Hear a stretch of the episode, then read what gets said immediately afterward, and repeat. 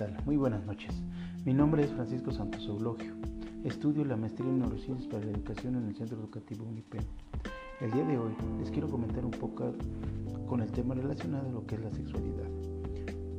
Además de que todos nosotros somos seres humanos, también somos seres sexuales. La sexualidad es una parte normal, saludable y natural de quienes somos a través de cada etapa de la vida. Nuestra sexualidad no solo incluye el comportamiento sexual, sino también el género, los cuerpos y cómo funcionan. Nuestros valores, actitudes, crecimientos y sentimientos de la vida, el amor y la gente en nuestras vidas.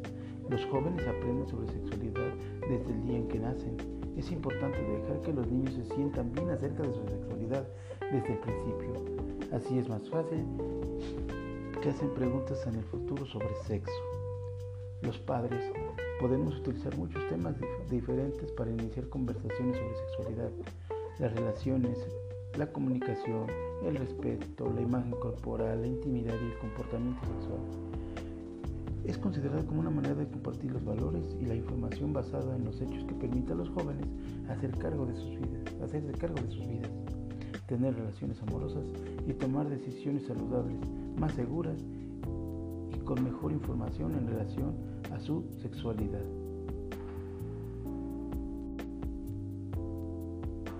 La sexualidad ha venido evolucionando de la mano de la historia del ser humano, porque es un término dinámico.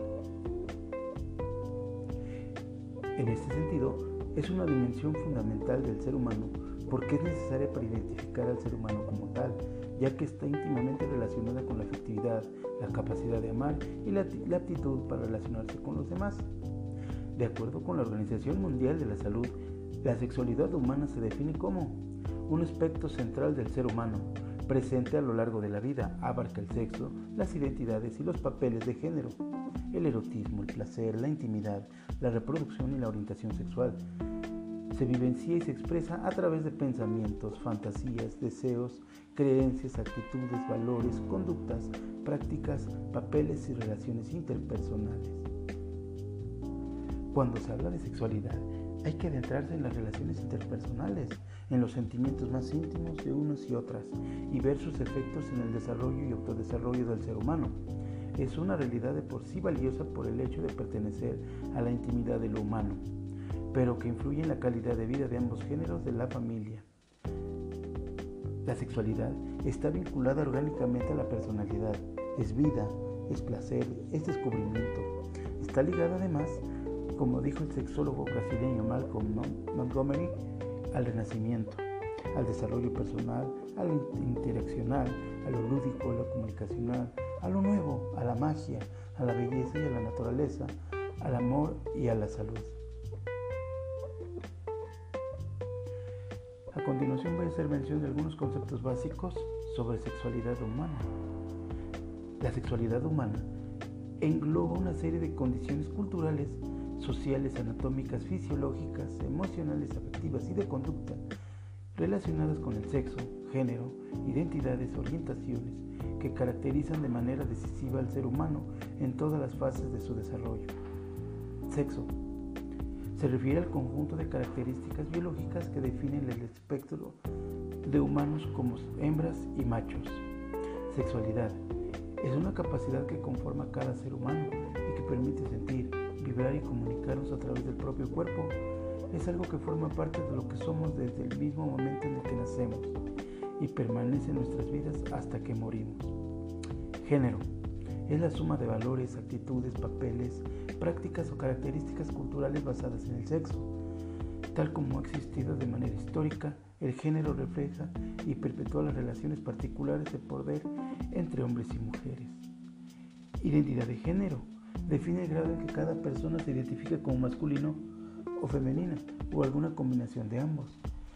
Es el marco de referencia interno construido a través del tiempo que permite a los individuos organizar un autoconcepto y, a comportarse socialmente en relación a la percepción de su propio sexo y género. Orientación sexual es la organización específica del erotismo y el vínculo emocional de un individuo en relación al género de la pareja involucrada en la actividad sexual. Erotismo es la capacidad humana de experimentar las respuestas subjetivas que evocan los fenómenos físicos percibidos como deseo sexual, excitación sexual y orgasmo, y que por lo general se identifican con placer sexual. Vínculo afectivo es la capacidad humana de establecer lazos por otros seres humanos que se construyen y mantienen mediante las emociones.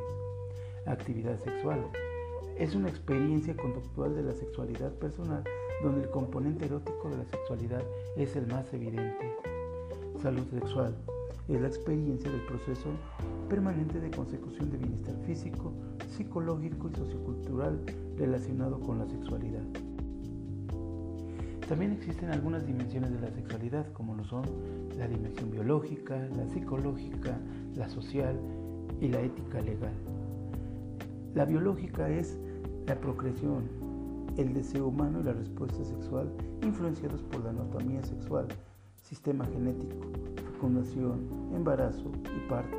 Psicológica, percibir la belleza, ideas sobre lo que está bien, mal o mal en cuanto al sexo, personalidad, convicciones, temperamento, decisiones en nuestras relaciones sexuales, la identidad y orientación sexual, social, papel fundamental de la familia, amigos, educación recibida. Las distintas sociedades poseen modelos distintos de entender y vivir la sexualidad. Y por último, la ética legal, que son los códigos de ética, lo legal y lo no legal, el aprendizaje de valores, lo que es bueno y lo que es malo. Por último, les quiero comentar sobre lo siguiente.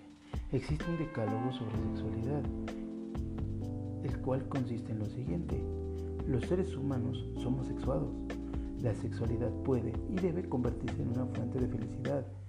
Es preciso conocer y aceptar y respetar la identidad sexual propia y ajena. La sexualidad no es un fenómeno exclusivamente biológico. La sexualidad no es un hecho exclusivamente individual. La sexualidad puede ser vivida por cada persona de manera peculiar. En una sociedad democrática, las formas de comportamiento sexual deben estar reguladas por la ética universal y no por la moral de una religión concreta. Las mujeres tienen que asumir unos retos peculiares en una sociedad androcéntrica. La sexualidad no puede, quedar, no puede quedar reducida a la esfera de la genitalidad. Aunque el concepto de normalidad es complejo y discutible, hay vivencias que, para ser encausadas requieren la intervención de especialistas. Este decálogo es importante vivirlo de forma enriquecedora ya que la aceptación de sus dimensiones y la vivencia positiva de las emociones de este, los ejercicios que conllevan podrá generar un excelente ambiente en este aspecto sexual que el ser humano puede llevar a cabo. En conclusión, les puedo comentar que la sexualidad es una parte integral de la personalidad de todo ser humano. Su desarrollo pleno depende de la satisfacción de las necesidades humanas básicas, como el deseo de contacto, intimidad, expresión emocional, placer, ternura y amor.